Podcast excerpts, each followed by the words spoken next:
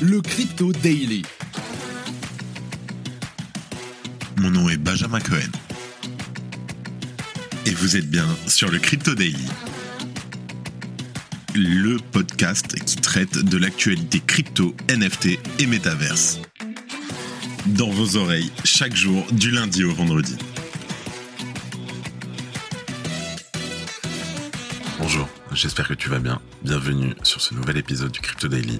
Aujourd'hui, nous allons parler de l'État islamique et des NFT, de la dernière ligne droite pour Ethereum avant The Merge. Et, fait intéressant, la police et la gendarmerie recrutent des experts blockchain. Mais avant ça, le coin du marché qui aujourd'hui va durer un tout petit peu plus longtemps que d'habitude.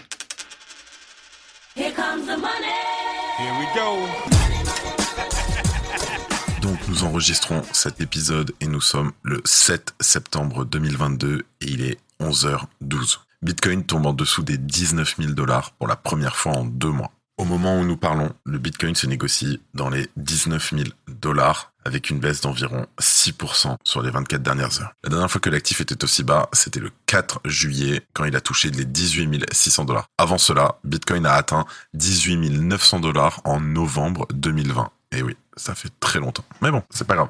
C'est le, temps parfait pour, euh, pour accumuler. Bon, les investisseurs aujourd'hui, ils semblent vendre pour plusieurs raisons. Premièrement, comme d'habitude, le Bitcoin est corrélé au marché US qu'on aime ou pas. Et les marchés hier étaient bas avec une séance très volatile, en partie à cause des, craintes que la Fed continue de relever les taux d'intérêt. Pour info, la politique monétaire de la Fed consiste à maintenir des taux d'intérêt élevés pour lutter contre l'inflation. Nous sommes aujourd'hui dans la plus haute inflation depuis les quatre dernières décennies je vous laisse imaginer, ce qui conduit les investisseurs à vendre les actifs risqués et volatiles. Et oui, aujourd'hui, Bitcoin est un actif risqué et volatile. Qu'on le veuille ou pas, hein, on aime ou on n'aime pas, mais aujourd'hui, malheureusement, pour une majorité des gens, c'est le cas. Pour info, la vente de Bitcoin s'est aussi intensifiée la semaine dernière après l'annonce de la Russie qui a fermé le gazoduc Nord Stream 1, interrompant le gaz vers l'Europe et en effrayant les marchés. D'ailleurs, à ce sujet, j'ai vu un, tweet que j'ai que j'ai beaucoup aimé, je vais vous le dire, je vous le traduis en français, mais il est très très bon en anglais. Poutine peut fermer Nord Stream, Biden peut fermer Swift, mais il y a personne qui peut fermer Bitcoin. Suite à l'interruption de gaz russe vers l'Europe, le gouvernement russe a annoncé qu'il rétablirait l'approvisionnement en gaz si les sanctions étaient levées. Ils ont raison, hein Why not? En tout cas, aujourd'hui, marché s'assaigne. Nous avons une market cap qui est en baisse de 5,5%, à peu près 50 milliards de dollars disparus dans la, dans la nature. On est à 950 milliards. Nous avons donc un Ethereum à moins 8% qui s'échange aux alentours des 1500 dollars, un BNB à moins 6%, et un Dogecoin qui a repris sa dixième place. C'est la bataille un peu entre le Polkadot et le, Dogecoin.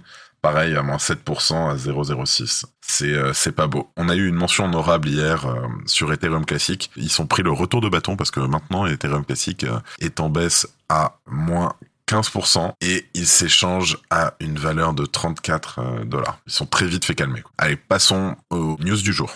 L'État islamique ne se finance pas avec des NFT. La commu crypto a l'habitude. Quand il est question de crypto, les médias traditionnels adorent faire le lien avec le terrorisme et le blanchiment d'argent. Avec souvent malheureusement un vrai manque de discernement, et là on est en plein dedans. Je t'explique. On a donc appris cette semaine que l'organisation terroriste de l'État islamique se tournerait vers les NFT selon le Wall Street Journal. Article qui a été massivement repris et que je ne mettrai pas en description afin de ne pas donner encore plus de visibilité à cet article. Vous pourrez le trouver très facilement sur Internet. Pour autant, les faits en sont bien plus nuancés. Qu'est-ce qu'il s'est passé? Un sympathisant de ISIS a en réalité mis en vente un NFT baptisé IS News 01. Il n'a pas été vendu. Le NFT est une image avec un texte représentant une action contre les talibans avec l'emblème du groupe terroriste. On parle donc d'un seul NFT, pas vendu, et non pas d'une nouvelle source de financement pour l'État islamique. Par contre, qu'on se le dise, la blockchain et les NFT sont potentiellement un moyen de créer un contenu indestructible et incensurable pour le groupe terroriste. Ça c'est vrai. Que nous soyons clairs, il est très probable que des organisations terroristes explorent de nouveaux moyens de récolter des fonds. C'est plus que probable. Mais titrer sur une adoption des NFT par l'État islamique est au mieux trompeur, au pire manipulateur, pour reprendre l'expression de Marine Desbellois. Ce FUD autour des cryptos, franchement, il est incroyable. Comme vous le savez, c'est ni la première, ni la dernière fois. Et entre nous qu'on se le dise, hein, le FUD, il a encore de très très beaux gens devant lui.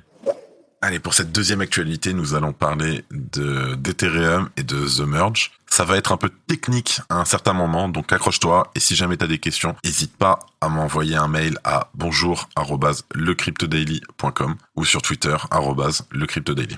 Comme je vous l'ai annoncé hier, la mise à jour Bellatrix, qui était obligatoire pour compléter The Merge, a eu lieu avec succès hier à 13h34 exactement. C'est une avancée importante qui permet la mise à jour Paris qui aura lieu la semaine prochaine. Cet upgrade a eu lieu sur la Beacon Chain, le futur mainnet d'Ethereum. L'opération a consisté à préparer le réseau en ajoutant les fonctionnalités nécessaires pour prendre le relais sur le système actuel entre le 13 et le 15 septembre, d'après Vitalik. Ethereum est ready comme jamais à passer d'un consensus proof of work à proof of stake. Je vais être technique. Pour être en accord avec Bellatrix, les validateurs ont dû faire une mise à jour de leur client sur lequel tournent les nodes. La mage a été appliquée sur deux dimensions. La couche consensus et la couche d'exécution. En gros, le premier client permet à Ethereum de marcher en POS. Le deuxième client, lui, permettra au node de la Beacon Chain de rester actif après the merge. À savoir, il existe plusieurs clients pour chacune des deux couches. D'ailleurs, en parlant de ça, sachez que la fondation Ethereum encourage une diversification des clients afin de garantir la survie d'Ethereum en cas de bug de plusieurs clients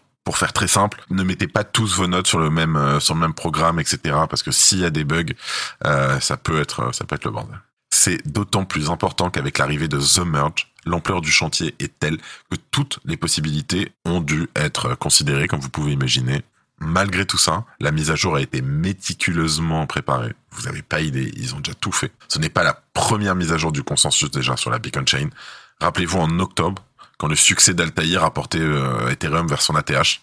Je sais pas si, si vous vous en souvenez, mais tout le monde était content ce jour-là. Bah, D'ailleurs, Ethereum s'est vu euh, monter catapulté à presque 5000 dollars.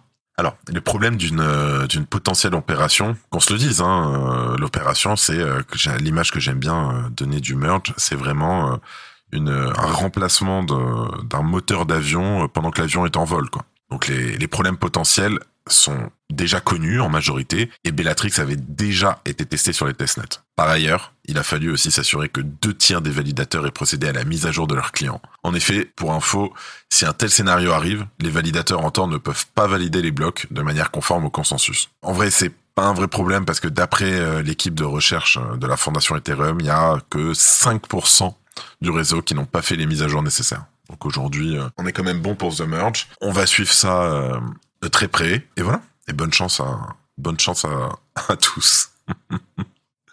Allez, prochaine news. Fait intéressant, la police et la gendarmerie recrutent des experts blockchain. Le site web Bourse Emploi Public, donc c'est le c'est le site qui recense les offres d'emploi de l'État. Il a vu apparaître des annonces de la police et de la gendarmerie qui sont à la recherche de profils spécialisés blockchain.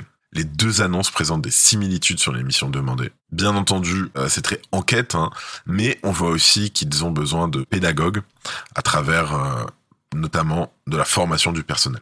Pour la police, c'est destiné à, attention c'est long, l'Office central de lutte contre la criminalité liée aux technologies de l'information et de la communication. OCLCTIC. Franchement, on est, très fort pour faire des noms de, dingue euh, comme ça. Je répète, hein, si jamais Office central de la lutte contre la criminalité liée aux technologies de l'information et de la communication. La gendarmerie, ils ont été euh, plus euh, plus smart. C'est vers le commandement de la gendarmerie dans le cyberespace, la Com Cybergent. Ah, c'est pas mal. Je préfère déjà le nom est plus est plus sympa. Pour info, possibilité de candidater jusqu'au 31 décembre. Ça concerne les titulaires et les contractuels.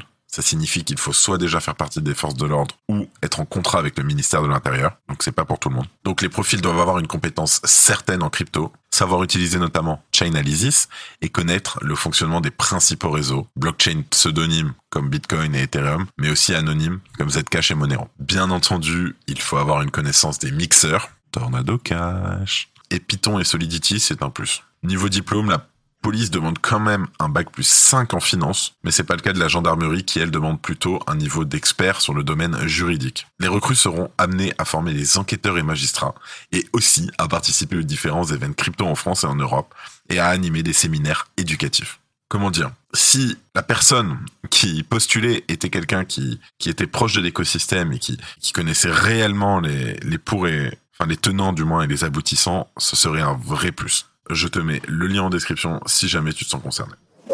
Et pour finir cet épisode avec deux actualités en bref. On a déjà couvert une bonne partie de l'actualité du jour. Les NFT David Bowie déclenchent un tollé sur Twitter. Le fonds en mémoire de la star a engagé neuf artistes, dont Feocius, connaît bien, pour créer des œuvres d'art inspirées de Bowie afin de collecter des fonds pour la lutte contre la faim. 100% des bénéfices sont directement reversés à CARE, une association axée sur la lutte contre la faim et la pauvreté. Alors, ça s'est très mal passé notamment parce que les fans de David Bowie n'étant pas euh, cryptonatifs se sont plaints que ce soit via NFT. Dernière info, le géant du streaming Netflix compte bannir les publicités en crypto sur sa future offre d'abonnement économe qui comportera des annonces entre les programmes. C'est tout pour aujourd'hui. Merci de ton écoute. Si cet épisode t'a plu, n'hésite pas à mettre un like ou un commentaire ou si tu veux vraiment nous aider, mettre 5 étoiles sur Apple Podcast. Merci et je te dis à demain. C'était Benjamin pour le Crypto. Merci et à très vite.